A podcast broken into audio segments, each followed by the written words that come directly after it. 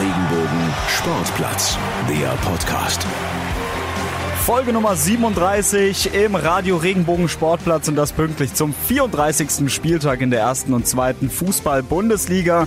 Mein Name ist Francesco Romano und mit mir grüßt Markus Schulze. Einen wunderschönen guten Tag aus Berlin. Das ist ja der Wahnsinn, Markus. Äh, also, ja, ist auch Karlsruhe letzte Woche, jetzt schon Berlin. Also, du bist ja einer, der braucht wirklich das Großstadtfeeling, oder? Schulle national, würde ich jetzt einfach mal sagen. Ja, mal gucken, was ich nächste Woche zu bieten habe. Ich weiß es noch nicht. Richtiger World Traveler oder Germany Traveler. Vielleicht wieder ganz traditionell Mannheim. Wäre auch mal wieder was Schönes, oder? Ich würde mich freuen, ehrlich. Markus, es gibt einiges mal wieder zu besprechen. Wir sind äh, nicht, nicht nur auf den Zielgeraden, sondern wir sind eigentlich schon äh, Millimeter vor der Ziellinie. Die schwarz-weiß karierte Flagge schon in der Hand. Also bald ist Ende Gelände. Ja, diese, diese denkwürdige Corona-Saison nimmt äh, ein Ende. Wo wollen wir anfangen? Erste Liga, zweite Liga, dritte Liga? Sag es mir. Wollen wir uns von unten hocharbeiten? Aber gerne. Die Liga war ja gestern sehr spektakulär mit dem SV Waldhof Mannheim. Ach du lieber Himmel, habe ich gedacht. Also als ich das Ergebnis gelesen habe, ähm, habe ich nur gedacht so, mh, das kann doch nicht sein, dass die es jetzt echt vergeigt haben, quasi. Ja, die Frage ist halt, wer hat es da vergeigt? Also die Frage stellt man sich gerade hier beim SV Waldhof sehr, sehr deutlich und die Antwort fällt auch deutlich aus. Es war der Schiedsrichter gestern im Spiel FC Ingolstadt gegen den SV Waldhof Mannheim ja, waren sehr viele umstrittene Entscheidungen dabei. Ich denke jetzt mal hier kurz an die, an das vermeintliche 1 zu 0 für den SV Waldhof Mannheim. Da fragen wir uns heute noch, was wurde denn da gepfiffen? Also offiziell soll es ja irgendwo abseits gewesen sein, aber das hat ja relativ lange gedauert mit der Entscheidungsfindung. In der dritten Liga gibt es ja auch noch keinen Videobeweis. Und selbst nach gefühlt 30, 40 Wiederholungen habe ich da immer noch kein Vergehen gesehen. Also weder Offensivfoul, das ist ja klar, ein Ingolstädter ist in den eigenen Torwart reingelaufen, weder eine Abseitsstellung von Kevin Coffey. Also deswegen äh, kann ich da den Unmut durchaus verstehen. Ja, absolut. Ich habe auch noch mal kurz nachgeschaut. Ähm, stand Kevin Coffey da vielleicht im Abseits? Die Antwort ist, äh, man weiß es nicht. Es ist wirklich, es sieht sehr komisch aus. Ähm, es könnte sein, es könnte aber auch nicht sein. Ich sag ja immer, bin ja ein Freund von äh, im, im Zweifel für den Angreifer. Ja, aber selbst hier nach 20 Sekunden dann das Tor erst abzupfeifen, also ähm, entweder ist es abseits oder nicht, oder es ist erst nach 20 Sekunden abseits, aber das würde ja relativ wenig Sinn machen. Sehr, sehr dubios die Entscheidungsfindung da, generell die Entscheidung, muss man leider sagen. Absolut. Und jetzt noch drei ausstehende Spiele. Der Waldhof hat aber tatsächlich immer noch die Möglichkeit, da hoch zu, also aufzusteigen. Also es geht ja noch. Das ist ja das Krasse hier in der dritten Liga. Da oben ist das sowas von eng. Klar, der Waldhof jetzt absolut in der Außenseiterrolle, aber noch alles drin. Klar ist, natürlich muss die Konkurrenz auch ein bisschen patzen, aber wenn ich eins gelernt habe in dieser dritten Liga, da ist alles möglich. Also mich würde es auch nicht wundern, wenn wir den Waldhof irgendwie auch noch auf dem Relegationsplatz 3 sehen. Ja, und Relegation spielt man ja in Waldhof bekanntlich, ja, gerne. Ne? ja, gerne, weniger erfolgreich, aber oft schon gespielt in den letzten Jahren, richtig. Um das vielleicht nochmal aufzuklären, äh, ich meine, Waldhof ist jetzt gerade siebter und wir schauen jetzt mal auf den Drittplatzierten. Das sind sechs Punkte bei noch drei ausstehenden Spielen. Da ist jetzt die Wahrscheinlichkeit nicht so hoch, aber der erste ist ja FC Bayern München 2 und die dürfen ja nicht aufsteigen. Deswegen müssen wir uns am vierten Ingolstadt orientieren und die haben nur drei Punkte mehr als der Waldhof. Also das ja, ist wirklich noch möglich. Stell dir mal vor, die Jungs hätten den Dreier geholt gegen Ingolstadt. Du gehst damit 1 zu 0 in Führung. Klar, du bist personell extrem gebeutelt, aber du kannst dich dann einigermaßen hinten reinstellen und gucken, dass du noch einen Konter fährst und dann das 2-0 ziehst. Aber ging ja alles nicht aufgrund der Fehlentscheidungen. Auch selbst das zweite Tor gestern von äh, Ingolstadt war ja sehr, sehr dubios. Nee, das erste Tor, ähm, das war die zweite Fehlentscheidung so rum. Mit dem äh, gestreckten hohen Bein hier im Strafraum von Florian Flick Klar, er geht da sehr, sehr ungestüm hin, gibt auch selbst zum Interview nach, aber er trifft seinen Gegenspieler nicht. Also wenn, dann hätte es indirekten Freistoß geben müssen und keinen Elfmeter und das ist dann auch wieder so eine Sache, boah, ey. Ah, ja, ist gestern alles bisschen äh, blöd gelaufen für den SV Waldhof. Das stimmt. Ähm, was, lass uns mal eine Liga höher gehen. Ich denke, mit dem Waldhof haben wir jetzt ein bisschen genug geschnackt. Jetzt gucken wir mal in, äh, in die zweite Liga und ähm, da gibt's für mich äh, gibt's da einen ganz großen Lacher. oh, was denn? Der Hamburger SV. Naja, es lacht ja aber auch wirklich ganz Deutschland darüber, außer vielleicht in Hamburg. Da ist denen überhaupt nicht zu lachen zumute. Ähm, an Heidenheim, die sind ja auch bei uns ja. in der Region. An Heidenheim scheitern sie. Also ja, noch sind sie ja nicht komplett gescheitert. Es gibt ja noch den äh, 34. Spieltag, sprich der HSV kann es dann doch noch irgendwie biegen, auf Richtung äh, Platz drei schielen. Ich glaube, am letzten Spieltag geht's dann jetzt gegen, äh, sag's mir kurz, gegen SV Sandhausen. Ist natürlich auch was drin. Sandhausen ist schon durch, ist schon gerettet, hat die letzten zwei Partien jetzt auch nicht so extrem performt. Von daher gehe ich schon aus, dass der HSV da was holen wird. Aber man muss natürlich eben rüber gucken, was macht der FC Heidenheim. Das ist schon äh, aus Hamburger Sicht ganz, ganz schlimm, dass man das alles nicht mehr in der eigenen Hand hat. Ja, genau. Und für Heidenheim, da könnte man jetzt natürlich sagen, okay, es geht gegen Bielefeld. Die sind schon Meister, aber die sind natürlich auch souverän äh, Meister geworden. Aber, was ich heute gelesen habe, sollte, Achtung, jetzt wird's, jetzt wird's ein Ticken kompliziert, aber ich krieg das hin.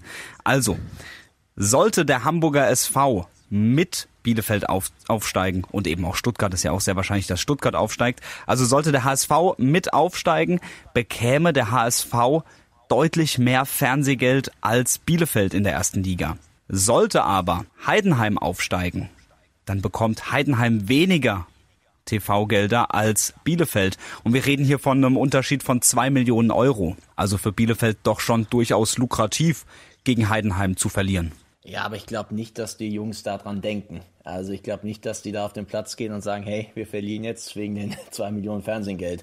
Ich glaube, da sind sie noch Sportler genug und ich glaube auch nicht, dass das irgendwie eine Rolle da spielt. Und ich glaube, ich finde das ja sehr, sehr komplex alles mit der Verteilung der, der Fernsehgelder und ich glaube, das ist den Jungs da irgendwie auch nicht so hoch, aber es dürfte sie einfach nicht so interessieren. Sollte es zumindest. Der Sport sollte immer im Vordergrund stehen. Also ähm, hättest du das jetzt nicht erwähnt, ich hätte, glaube ich, jetzt auch selbst nicht dran gedacht. Alles klar. Markus, schauen wir nochmal nach unten oh, zu unserem ja. Karlsruher SC.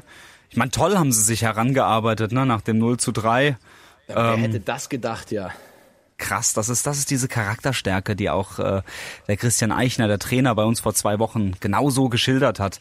Wunderbar. Die waren ja quasi totgeschrieben gegen Arminia Bielefeld und man muss auch ehrlich sein, das Spiel war jetzt nicht so überragend bis zum 0 zu 3. Und dann kommt der Hoffmann und haut da die erste Bude rein. Ähm, richtiges Stürmer-Kantentor, nimmt den Ball an mit der Brust und haut ihn dann in die Giebel rein. Also gut gemacht. Und dann kriegst du halt noch 12 Meter am Ende. Und die musst du auch erstmal reinmachen. Und jetzt hast du am letzten Spieltag quasi ein Endspiel gegen Kräuter führt, die auf Platz 8 stehen. Also auch schon jenseits von Gut und Böse. Ist natürlich nochmal ein letztes Heimspiel für Kräuter führt. Mal gucken, was sie da nochmal alles reinwerfen. Nürnberg hat es dann nochmal mit Holstein Kiel zu tun. 42 Punkte ebenfalls auch schon gerettet. Ähm, ja, das heißt, beide werden wohl auf den Dreier gehen. Nach unten muss der KSC Gott sei Dank wohl nicht mehr schauen. Mit Wien Wiesbaden drei Punkte hinten dran, aber das deutlich schlechtere Torverhältnis. Also der KSC kann im Prinzip nur noch nach oben klettern, aber da muss einiges dazu passen. Erstmal selbst gewinnen und dann ja hoffen, dass der FCN keine dreifachen Punkte holt. Und Markus, du, du kennst es ja auch so ein bisschen, du weißt ja so manchmal, wie ich denke und du siehst ja jetzt auch Karlsruhe SC auf dem 16. Ähm, wird wahrscheinlich in die Relegation gehen. Wir haben gerade eben über die dritte Liga gesprochen. Du weißt, glaube ich, gerade ganz genau, was ich denke oder was ich, was ich echt interessant finden würde. Wenn der Waldhof gegen den KSC spielen wird in der Relegation. Genau das. ja, wäre natürlich sehr, sehr interessant. Äh, auf der einen Seite hätten wir dann einen, der auf jeden Fall hochgeht oder oben bleibt und eine Mannschaft muss dann eben unten bleiben oder geht eben runter. Also hast eine Happy Story und eine Sad Story definitiv. Äh, wäre ein Kracher für die ganze Region, wäre natürlich schade, wenn dann eben keine Fans ins Stadion kommen dürfen. Und das äh, Duell gab es ja, glaube ich, in den letzten zwei Jahren jeweils im badischen Pokal und ich glaube im letzten Jahr war es sogar ein Offensivspektakel. Das hat der KSC dann, ich glaube 5-3 müsste das gewesen sein, ich ja. weiß es auch nicht mehr. Aber ähm, ja, verspricht auf jeden Fall einiges. Aber ich glaube ehrlich gesagt nicht, dass es dazu kommen wird. Also am besten wäre natürlich, wenn der Waldhof in der Relegation landet und der KSC irgendwie direkt den Klasseerhalt schafft. Aber ja, wäre natürlich brisant, aber ich glaube nicht so richtig dran. Markus, vielleicht noch zwei Sätze, zwei kurze Sätze zum VfB Stuttgart das ist ja eigentlich nur noch Formsache, dass die Vizemeister werden. Ähm, ich meine, es reicht dann am Ende vom Tag ein Punkt gegen Darmstadt und ansonsten auch, eigentlich reicht's auch schon so mit dem Torverhältnis, aber wir wissen ja, 34. Spieltag, da können ganz schlimme und ganz furchtbare Dinge passieren aber auch ganz tolle, muss man ja auch mal sagen. Naja, also wenn du, wenn du einen Sky-Reporter fragen würdest, äh, die haben ja jetzt ein paar Freundschaften geschlossen mit den Kollegen von Dynamo Dresden, ist auf jeden Fall noch alles drin. Ähm, da gab es ja dieses äh, berüchtigte Interview, unter anderem auch mit Markus Kautzinski. Ähm, ja, angeblich hätte Dynamo Dresden noch alle Chancen. Ja, rein theoretisch ja. Aber schauen wir mal auf das Torverhältnis, minus 14, das gibt nichts mehr. Und äh, beim VfB müsste halt sehr, sehr viel passieren, wenn da noch, da brennt nichts mehr an. Du willst zwei Sätze haben, kriegst du von mir, VfB ist durch, mach mal weiter mit Liga 1. Alles klar, wunderbar. Ähm, in der ersten Liga ist alles nur noch halb so spannend. Also ich glaube, Abstiegskampf unten ist noch ordentlich spannend hier. Wer geht direkt runter? Ist es Düsseldorf oder Bremen? Aber oben ist halt, ja, eigentlich schon alles durch, bis auf Platz 6 und 7, denke ich mal. Ja gut, also wir haben noch, äh, wir haben noch den Kampf um die Champions League Plätze, aber das, da sind die, ist die Rollenverteilung auch relativ klar. Ne? Also Leipzig kommt da nicht mehr runter. Ähm, sehe ich gerade auch das Torverhältnis im Vergleich zu Leverkusen. Das sind äh, 43 minus 16 ich war in Mathe jetzt nie gut, aber es ist viel. also Leipzig ist eigentlich sicher in der Champions League. Äh, Gladbach und Leverkusen können sich da noch ein bisschen duellieren. Leverkusen aber zu Hause gegen Mainz und Gladbach zu Hause gegen Hertha. Beide spielen gegen Vereine, für die es nur noch um die goldene Ananas geht. Und da ist eigentlich äh, das Ding auch schon durch. Interessant wird wirklich ähm, der Kampf um Platz 6. Die TSG Hoffenheim in Dortmund. Da spielt man ja gerne am 34. Spieltag. Was da schon für Geschichten passiert sind, ich glaube, ich habe es letzte Woche gesagt, eine meiner Lieblingsgeschichten aus den letzten 10, 15 Jahren Fußball-Bundesliga. Kevin Großkreuz im Tor und Seja Zaliovic schießt die TSG Hoffenheim in Richtung Relegation und leitet dann so letztendlich auch die Rettung ein. Also das war Halligalli pur im Westfalenstadion. Wunderbar. Oder auch eben vor, vor zwei Jahren dieses sensationelle Ergebnis, dieser 3 zu 1 Sieg gegen äh, Dortmund und damit äh, Platz 3 Champions League. Absolute Ekstase in Sinsheim. Mega. Und jetzt schauen wir mal, der VfL Wolfsburg muss gegen den FC Bayern ran. Klar, auch da mal wieder die Konstellation. Bayern ist durch, Wolfsburg muss Gas geben, aber der FC Bayern bringt eine gewisse Qualität mit. Ohne die wären sie halt auch nicht deutscher Meister geworden. Ohne die wären sie nicht die unangefochtene Nummer eins in Deutschland über die letzten äh, zehn Jahre gefühlt. Ähm, deswegen, ähm, also ich glaube nicht, dass die Wolfsburger da einen Spaziergang gegen den FC Bayern haben, aber Hoffenheim muss halt auch erstmal gegen Dortmund was holen. Ich meine, die Geschichten der letzten Jahre, die garantieren die halt jetzt aktuell immer noch keine Punkte. Da musst du halt jetzt abliefern und dich nicht auf die Vergangenheit verlassen. Ich glaube schon, dass die Dortmund ein bisschen zurückdenken an Hoffenheim. Ich meine, auch das Hinspiel 2-1 verloren in Hoffenheim. Das mhm. hat damals auch niemand gedacht. Ja, also da ist alles drin, gerade in der Form, wo sich die äh, TSG befindet. Warum nicht, würde ich jetzt einfach mal sagen. Also ein Plätzchen könnte man schon noch hochklettern. Absolut. Also ich bin da echt mal gespannt, aber auch guter Dinge. Ich glaube auch, dass, dass Hoffenheim das am Ende vom Tag schaffen wird. Ähm, die werden einen Punkt holen in Dortmund und äh, die Bayern werden sich da keine Blöße geben in Wolfsburg. Bin ich mir relativ sicher. Also ich will mich nicht allzu weit aus dem Fenster lehnen, aber ich sage auf jeden Fall eins, ich glaube, wir sehen in Dortmund ein richtig gutes Fußballspiel mit zwei Mannschaften, die Bock darauf haben zu kicken, nach vorne zu kicken und mhm. da werden ein paar Törchen fallen, hoffe ich jetzt mal. Wer es dann am Ende machen wird, pff, ganz, ganz schwer aber wir werden auf jeden Fall ein Spektakel da sehen. Und wir schalten mal zu unseren Regionalreportern aus Karlsruhe Sascha Baumann, aus Freiburg Arne Bicker und über die TSG Hoffenheim berichte ich und das Ganze noch mit freundlicher Mithilfe unserer Radio Regenbogen Moderatorin Sarah Schönberger. Saisonfinale in der zweiten Bundesliga. Besonders spannend ist der letzte Spieltag für den Karlsruher SC, denn es geht um die Frage Relegation oder rettendes Ufer. Direkter Klassenerhalt ist natürlich das Ziel. Die Relegation will der KSC KSC unbedingt umgehen. KSC-Reporter Sascha Baumann, der KSC ist ja immer für eine Überraschung gut. Ein Sieg reicht am Sonntag aber nicht. Will der KSC in der Liga bleiben, sind drei Punkte gegen Greuther Fürth erstmal Pflicht. Erleichterung gibt's aber nur dann, wenn Rivale Nürnberg nicht in Kiel gewinnt. Die Karlsruher sind auf jeden Fall motiviert. Abwehrspieler Daniel Gordon. Wir wollen unbedingt drei Punkte holen, mit alles in der Macht Stehende versuchen, Platz 15 zu ergattern. Und deswegen fahren wir mit einem sehr positiven und guten Gefühl dahin und äh, ja, freuen uns auf die Aufgabe. Auch Trainer Christian Eichner ist zuversichtlich. Ich habe einfach große Hoffnung, dass die Mannschaft noch so viel Kraft mitnimmt. Dann hoffe ich, dass vielleicht sogar noch der ganz große Wurf gelingen kann. Dass der große Wurf gelingt, das hofft auch Polizistin Dorothee Springmann aus Offenburg. Sie hat sich nämlich für das Präsidentenamt beim KSC beworben. Ich möchte als Präsidentin dem Verein helfen, damit wieder ein gewisser Zusammenhalt entsteht und gewisse Strukturen im Verein wieder funktionieren. Ich bin mir sicher, dass ich äh, den Verein in der Öffentlichkeit gut repräsentieren könnte. Mit Dorothee Springmann gibt es jetzt insgesamt fünf Kandidaten. Eigentlich geht's ja um nix mehr. Morgen Nachmittag im letzten Bundesligaspiel des SC Freiburg gegen Schalke 04 sollte man meinen, aber Freiburg will mit Macht den achten Tabellenrang verteidigen und Schalke wird mit 15 sieglosen Spielen im Nacken als zweitschlechteste Rückrundenmannschaft einen Dreier als Imagewerbung anstreben. Das jedenfalls erwartet unser SC-Reporter Anne Bicker. Von nichts kommt nichts. Das gilt morgen sowohl für Freiburg als auch für Schalke. Und SC-Trainer Christian Streich hat noch dazu die eigene Vereinskasse im Blick. Es geht sehr wohl auch für uns noch um richtig was allein, ob der Achter oder Neunter wirst. Und da geht es nicht darum, dass wir für uns Spieler oder Trainer Geld reinholen wollen, sondern für den Verein. Sich im letzten Spiel hängen lassen? Für Christian Streich ist das keine Option. Wir müssen zu 100 Prozent am Samstag alles nochmal abrufen, damit wir diese Saison dann rund machen können. Und ich bin hoch motiviert, als ob es um alles ging. Das muss ich ganz ehrlich sagen. Danach aber geht's ab in die hochverdiente Sommerpause, auch wenn noch keiner weiß, wie lange die wohl dauern wird. Wir werden ja nicht anfangen zu spielen Ende August. Da gehe ich nicht davon aus. Das ist nicht zu erwarten. Das wird auch nicht so sein. Ich hoffe, dass wir Mitte September plus minus anfangen können spielen. Und wo geht's dann im September wohl weiter? Im alten oder im neuen Freiburger Stadion? Stadion. Man muss sich verabschieden auch vom Ort mit Leuten. Also, das ist nicht das letzte Spiel. Endspielatmosphäre liegt in der Luft und die TSG Hoffenheim muss mal wieder am 34. Spieltag in der Fußball-Bundesliga gegen Borussia Dortmund ran.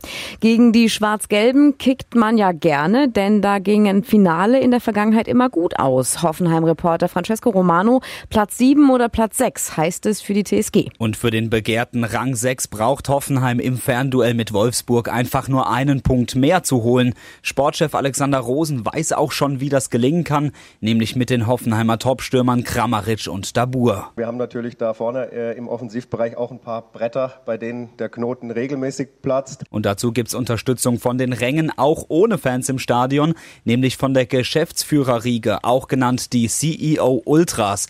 Die haben schon beim Spiel gegen Union Berlin die Mannschaft von der Tribüne aus angefeuert. Die Besonderheit ist, dass man Klatschen und Reinrufen halt gehört hat. Wenn man dann gelobt wird, dann glaube ich, findet es einfach kein Mensch schlecht. Und insofern setze ich auch an die diesem letzten Spieltag voll auf die Unterstützung der CEO Ultras. So soll es klappen. Morgen um 15.30 Uhr im Signal Iduna Park in Dortmund. Die Quali-Runde hat die TSG schon sicher. Platz 6 und damit der Einstieg in die Gruppenphase der Europa League ist aber greifbar und da will man auch hin. Jetzt haben wir diesen Platz 6 vor uns und diese Haltung und diese Position, die wollen wir einfach jetzt leben mit allem, was wir haben und dann sehen wir, wo wir stehen dann am Samstag um 17.20 Uhr. Danke dir, Francesco. Und jetzt stehst du wieder hier im Studio. Wahnsinn was du wieder schaffst hier.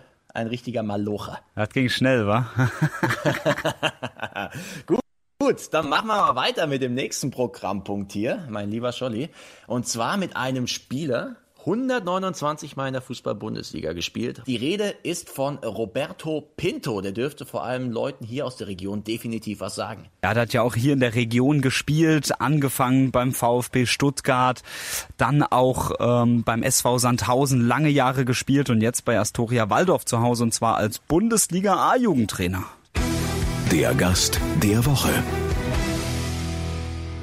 Roberto, herzlich willkommen hier bei uns. Äh, dich haben wir jetzt am Telefon. Ja, hallo äh, nach äh, wo sei, wo Mannheim. nach Mannheim, ja. Liebe Grüße nach Mannheim. Hallo. Liebe Grüße zurück nach Waldorf. Roberto, du, ähm, du hast als Trainer bewusst klein angefangen. Du hast damals äh, mit dem Fördertraining in Waldorf und dann in der U12 begonnen. Ähm, das kennt man von anderen Ex-Profis jetzt nicht unbedingt. Ähm, warum war dir denn dieser Einstieg so wichtig? Ja, das ist richtig. Äh, ich habe damals mit dem Fördertraining in der U12 begonnen. Ähm, warum es mir wichtig war, ich wollte einfach mal in jede Altersklasse mal reinschauen, äh, wie es ist, mal vor einem Zwölfjährigen, äh, von einem 14-Jährigen, von einem 16-Jährigen zu stehen, um da einfach meine Erfahrungen zu sammeln. Und das war mir ganz wichtig und ich glaube, das, das ist mir äh, sehr gut äh, dabei gegangen. Äh, mittlerweile trainiere ich die U19 und äh, kenne jetzt die ganzen Jungs, die zu mir hochkommen von klein auf und äh, bin froh, dass ich diese Erfahrung gemacht habe. Ja, du hast schon angesprochen, Roberto, du bist jetzt Trainer der U19 bei Astoria Waldorf und das ist ja auch sehr erfolgreich. Nämlich seit dem äh, Verbandstag am Samstag, da steht nämlich auch fest, dass ihr aufsteigt in die U19 Bundesliga. Aber wie feiert man denn jetzt eigentlich so einen Aufstieg in Corona-Zeiten, auch so einen Aufstieg am grünen Tisch?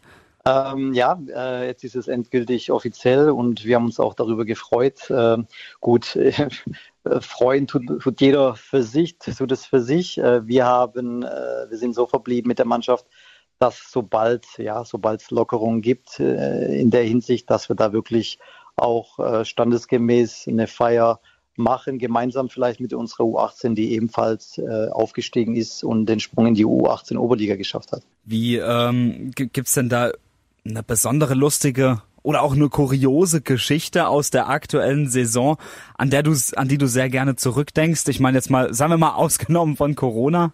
Ja, ich meine, es, macht unheimlich viel Spaß, mit den Jungs zu arbeiten. Und wie gesagt, ich kenne viele schon seit etlichen Jahren, da, da ich einige schon auch im unteren Bereich hatte. Und äh, es macht tagtäglich Spaß, mit den Jungs zu arbeiten.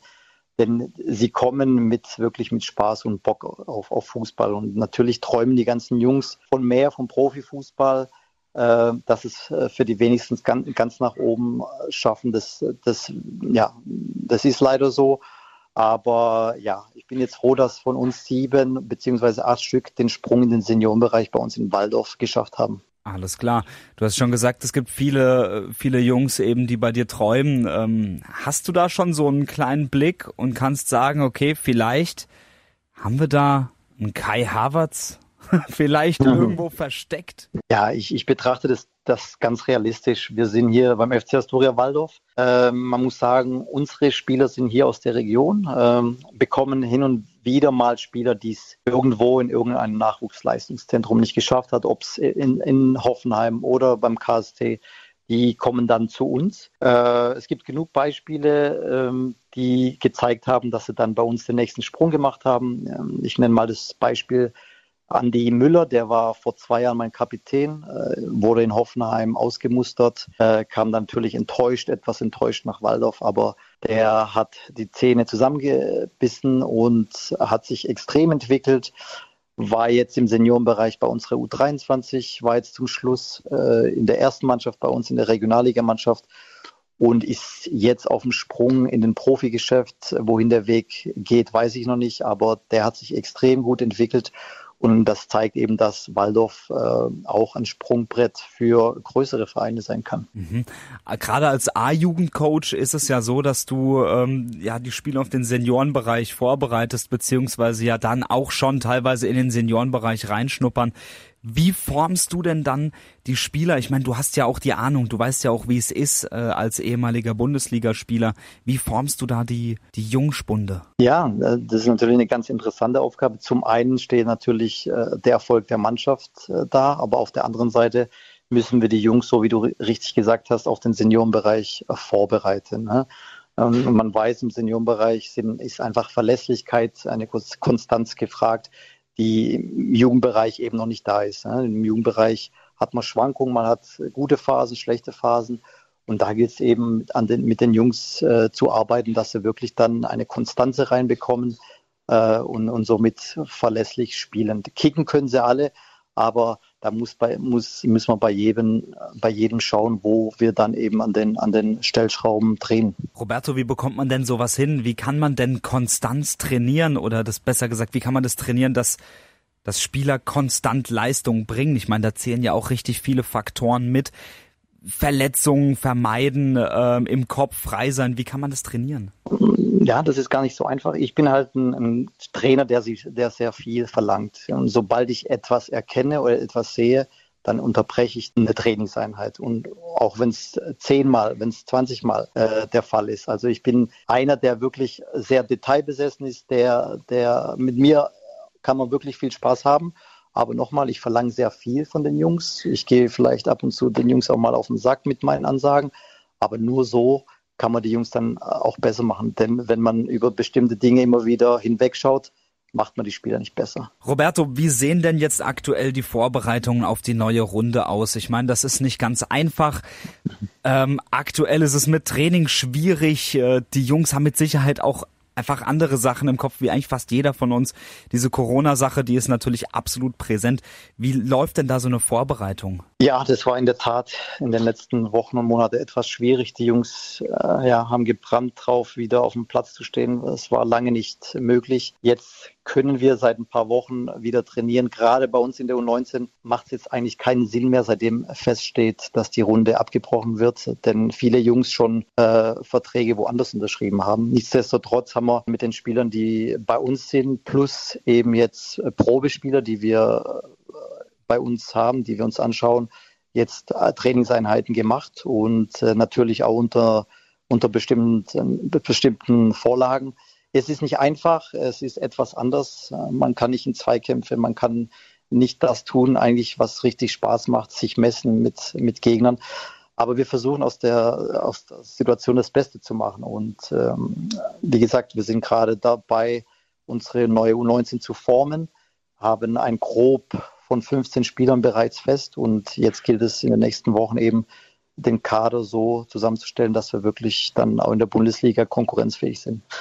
Mhm. Wie wird sich dann auch für, für dich und dein Trainerteam äh, die ganzen Abläufe verändern? Die Bundesliga, die ist ja nochmal eine andere Hausnummer. Man fährt weiter, es warten andere Mannschaften. Wie verändert sich deine Arbeit? Ja, also grundsätzlich wird sich die Arbeit nicht äh, extrem verändern. Äh, die Philosophie bleibt natürlich, werden wir unser Spielstil etwas ändern, denn wir waren jetzt in der Oberliga sehr dominant, äh, sehr viel Ballbesitz. Das werden wir jetzt in der U19 äh, Bundesliga nicht mehr haben. Also so realistisch sind wir. Aber was jetzt den tagtäglichen äh, Ablauf im Training äh, betrifft, wird sich eigentlich nicht viel ändern. Wir, das Einzige ist, dass wir jetzt klar am Wochenende auf Rasen spielen werden. Das heißt, wir werden unsere Heimspiele im Stadion der ersten Mannschaft äh, absolvieren. Das heißt, wir werden auch ein, zweimal die Woche unter der Woche auf Rasen trainieren. Das sind so eigentlich die, die, die kleinen Unterschiede zu, zum letzten Jahr. Alles klar. Ja, und äh, andere Unterschiede sind natürlich auch die Gegner. Ich schaue kurz drauf. TSG Hoffenheim, VfB Stuttgart, Eintracht Frankfurt. Da warten ja einige prominente Namen und auch Gegner auf euch. Wie groß ist die Vorfreude? Ja, natürlich freut man sich. Das war auch ein Ziel. Natürlich, wenn man etwas äh, beginnt, hat man auch ein Ziel. Und das war natürlich äh, äh mein Ziel, als ich vor zweieinhalb Jahren begonnen habe, die U19 zu, zu trainieren, dass dass ich irgendwann mal den Sprung mit einer U19 aus Waldorf in die Bundesliga schaffe. Jetzt haben wir es haben äh, geschafft. Natürlich hätte ich es gerne sportlich geschafft, aber jetzt ist es nun mal durch Corona so gekommen und äh, die Vorfreude ist natürlich riesig. Ähm, wie, wie, eben schon erwähnt, warten da sehr interessante Gegner auf uns. Ähm, ich glaube, dass wir eigentlich die Mannschaft sind mit den, mit den ja, bescheidensten ähm, Mitteln. Äh, nichtsdestotrotz bin ich da guter Dinge, dass wir da wirklich eine ordentliche Truppe auf den Platz schicken, um dann den FC Astoria Waldorf äh, sehr positiv in der Bundesliga zu vertreten. Du hast gesagt, ihr habt die bescheidensten Mittel. Was ist denn äh, mit den bescheidensten Mitteln euer Ziel? Ja, ähm, ich bin Realist und äh, gerade jetzt als Aufsteiger äh, wäre es vermessen, wenn ich was anderes sagen würde. Also wir wollen unbedingt die Liga halten. Und wenn wir das schaffen, haben wir schon Großes geschafft. Und das ist das einzigste Ziel äh, der Mannschaft, die Liga zu halten. Und natürlich das zweite große Ziel ist, die Jungs eben so viele Jungs wie möglich in den Seniorenbereich zu bringen. Und die letzten Jahre hat er gezeigt, dass die Durchlässigkeit gerade bei uns in Waldorf sehr hoch ist. Also die lässt sich äh, wirklich zeigen und das ist natürlich auch ein ganz großes Ziel äh, von mir als Trainer. Alles klar. Roberto, ich würde ganz gerne mit dir noch mal ganz kurz auf die erste und zweite Bundesliga schauen, denn am Samstag und am Sonntag steht der 34. Spieltag ja, ja an und du hast ja auch selbst lange gespielt in der ersten und zweiten Liga. Kannst du mir sagen, wie verrückt ist denn der letzte Spieltag oder wie verrückt kann der letzte Spieltag sein? Ja, der, der, kann, der kann verrückt sein, je nachdem, wie, der, wie die Konstellation in der Tabelle aussieht. Und äh, gerade jetzt stehen noch etliche Entscheidungen aus, sowohl in der ersten äh, als in der, auch noch in der zweiten Liga. Da freue ich mich drauf, aus Wochenende aus, aus der Ferne das zu sehen. Ähm, ja, aber wie gesagt, die letzten Jahre hat er auch gezeigt, was noch alles passieren kann am letzten Spieltag. Deswegen freue ich mich dann äh, am Wochenende vor den Fernseher zu sitzen. Ist dir da als Spieler auch schon mal ähm, am 34. Spieltag irgendwas Kurioses passiert oder ist da immer alles normal Ich, ich habe eben äh, dran gedacht, aber ich glaube, am 34. Spieltag war zu meiner Zeit oder für, äh, bei meinem jeweiligen Verein war eigentlich schon alles entschieden gewesen. Schade. ähm, Roberto, lass uns mal ganz kurz in die erste Liga schauen. Da ist es jetzt nicht mehr so mega spannend. Hoffenheim könnte noch auf Platz 6 rutschen. Ähm, sind ja quasi Nachbarn, so ein bisschen. ähm, hältst du das für möglich, dass Hoffenheim noch Platz 6 erreicht oder denkst du, die bleiben auf Platz 7? Alles ist möglich. Ich meine, äh, wer die Bundesliga kennt, weiß, dass, dass da wirklich alles möglich ist, dass da jeder jeden schlagen äh, kann. Deshalb äh, traue ich denen das auf jeden Fall zu. Äh, haben sich jetzt wieder gefangen, muss man sagen, nach dem äh, Trainerwechsel haben jetzt äh, ein sehr gutes Spiel hingelegt mit Marcel Rapp und äh, Kai Hertling dann auch Trainerkollegen von mir. Also ich bin da gespannt, was da am Wochenende noch passiert. Ich drücke denen auf jeden Fall hier als, als Nachbar nebenan äh, die Daumen. Kennst du eigentlich die, ähm, die Kollegen persönlich? Rapp, Hertling und auch Kaltenbach? Kai äh, Hertling, äh, mit dem habe ich nie gespielt, äh, zusammengespielt, aber man kennt sich natürlich als Fußballer, spielt man ab und zu äh, gegeneinander. Der Name ist einem ein Begriff. Marcel Rapp, äh, den kenne ich etwas besser, den, den hatte ich viel im Jugendbereich zu tun, da es mein Jahrgang ist. Also die Wege kreuzen sich immer wieder im, im, im Fußball. Deshalb kennt man sich dann schon untereinander auf jeden Fall. Wozu du mit Sicherheit eine Bindung hast, ist der neue Bundesligist und zwar Arminia Bielefeld. Die haben ja den, äh, den Aufstieg geschafft. Du hast auch dort einige Jahre gespielt. Ähm, was würdest du sagen? Ähm, haben die es schwer in der kommenden Saison? Ja, ähm, erstmal nochmal an dieser Stelle herzlichen Glückwunsch nach Bielefeld. Man muss sagen, die haben wirklich eine unglaublich gute Saison gespielt. Jeder hat gedacht, dass Bielefeld irgendwann mal einbrechen wird. Das ist nicht geschehen und deshalb auch hochverdient als Tabellenerster aufgestiegen.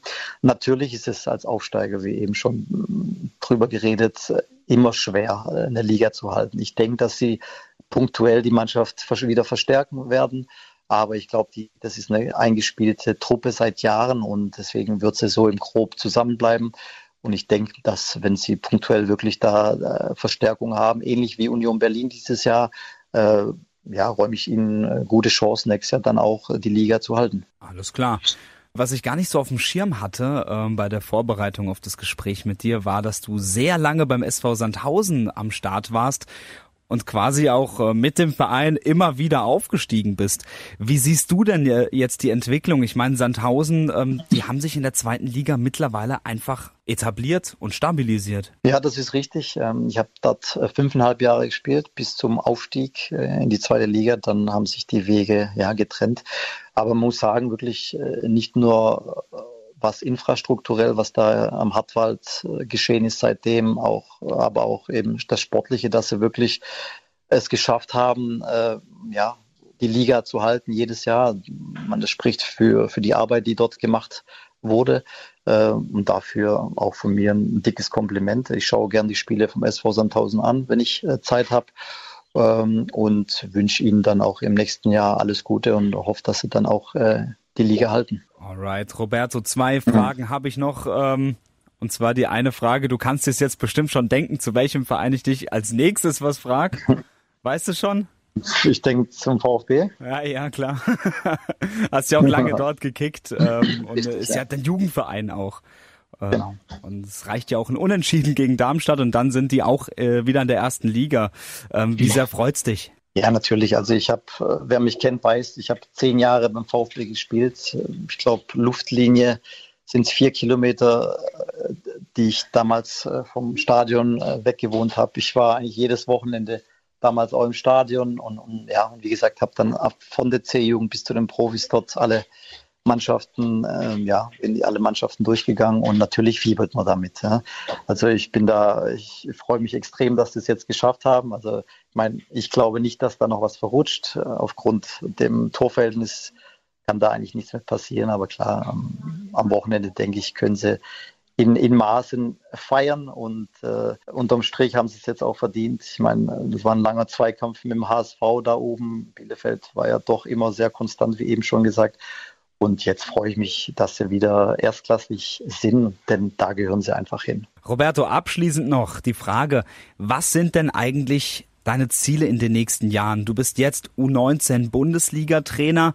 Wohin soll es noch gehen? Ist vielleicht auch der Profibereich dann, der Seniorenbereich auch äh, Thema bei deiner Zukunft? Ähm, ja, ich habe jetzt, glaube seit vier, fünf Jahren aufgehört zu spielen, habe da jetzt schon etliche Erfahrungen gesammelt, auch, auch als ähm, ja, sportlicher Leiter bei uns im Verein in der U23. Ich wollte überall mal reinschnuppern, um, um zu sehen, was eigentlich das ist, was ich machen möchte. Und ich, ja, ich bin äh, gerne Trainer. Ich möchte das auch weiterhin machen. Ähm, wohin der Weg führt, wird man sehen. Natürlich bin ich ehrgeizig und möchte irgendwann mal natürlich den nächsten Sprung machen. Ähm, sei es im Jugendbereich, äh, aber vielleicht auch ähm, im, Seniorenbereich, das weiß ich nicht. Ähm, aber Fakt ist, dass mir das, der Job unheimlich viel Spaß macht, äh, gerade im Jugendbereich man viel bewegen kann.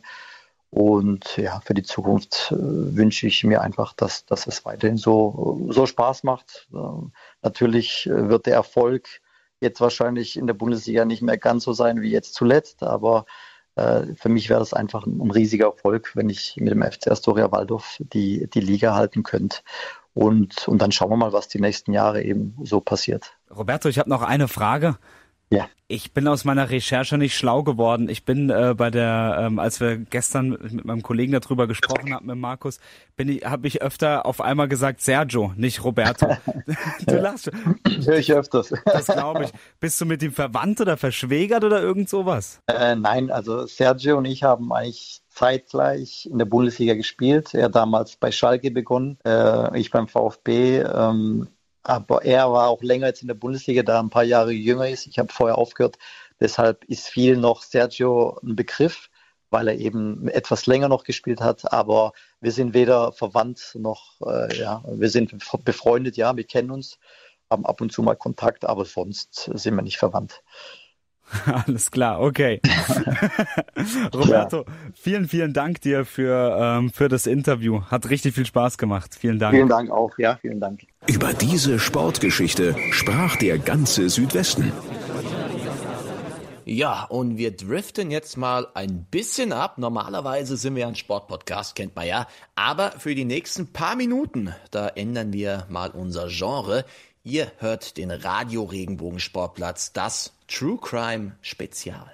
Ja, und von den True Crime Podcasts gibt's ja auch inzwischen eine Menge. Für die, die sowas noch nie gehört haben, da geht's um spektakuläre oder kuriose Kriminalfälle aus der Vergangenheit, die noch einmal nacherzählt werden.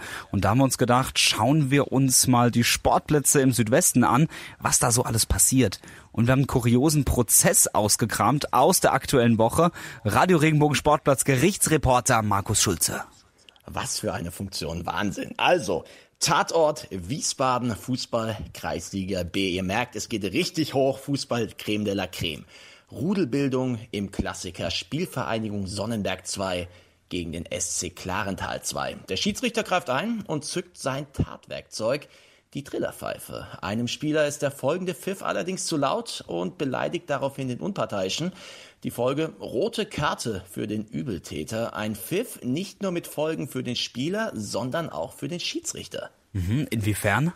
Ein paar Tage später erhielt der Schiedsrichter Post. Darin enthalten eine Anzeige wegen Körperverletzung. Der Pfiff sei zu laut gewesen und habe bei dem Spieler einen Tinnitus im Ohr hervorgerufen. In einem Interview mit dem TV-Sender RTL erklärt das Opfer, und ich zitiere jetzt, ich bin der Meinung, dass es definitiv Absicht gewesen sei. Er ist auf mich zugekommen und das werte ich als Absicht. Ganz einfach. Aus so einer Distanz pfeift man nicht. Die Distanz soll dabei 10 bis 20 Zentimeter betragen haben. das ist halt echt kurios. Also, ich meine, wir hatten schon mal eine rote Karte wegen einem zu festen Händedruck, aber sowas ist, glaube ich, noch nie vorgekommen. nee, also ich glaube, mir fällt jetzt auch nichts Vergleichbares ein. Ich habe sowas noch nie erlebt. Aber ja, sowas kann man sich nicht ausdenken. Unter der Woche gab es jetzt äh, das Gerichtsurteil. Wie ist es ausgefallen? Also, die Körperverletzung ist vom Tisch. Das Verfahren wurde vom Gericht eingestellt. Dennoch kam der Schiedsrichter nicht straffrei davon. Er muss sich jetzt für fahrlässiges Handeln verantworten. Heißt letztendlich 80 Stunden gemeinnützige Arbeit in einer sozialen Einrichtung. Ein zivilrechtliches Verfahren steht allerdings noch aus. Da geht es dann um ein eventuelles Schmerzensgeld, das dem Opfer zusteht. Ja, und das alles wegen eines Pfiffs in der Wiesbadener Kreisliga B.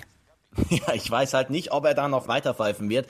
Das steht auch noch nicht fest. Aber immerhin ein bisschen Versöhnung gab es noch bei dem Prozess. Der Schiedsrichter entschuldigte sich bei dem betroffenen Spieler. Achtung! Auf die Plätze, fertig, los! Das große Radio Regenbogen Sportplatz Sportwochenende. Und wir haben es ja eigentlich schon so ein bisschen besprochen, was äh, genau passiert äh, jetzt am Wochenende, Markus. Ich würde sagen, wir steigen ein und zwar in der dritten Liga am Samstag um 14 Uhr. Waldhof gegen Münster und da kann der Waldhof mal wieder in die Spur kommen. Ja, Münster steht ja relativ weit unten und was man von Münster kennt und so mitbekommt die letzten Tage, wenn sie verlieren, werden sie klagen gegen den DFB Sprich äh, Wettbewerbsverzerrung wegen Corona und so Zeugs.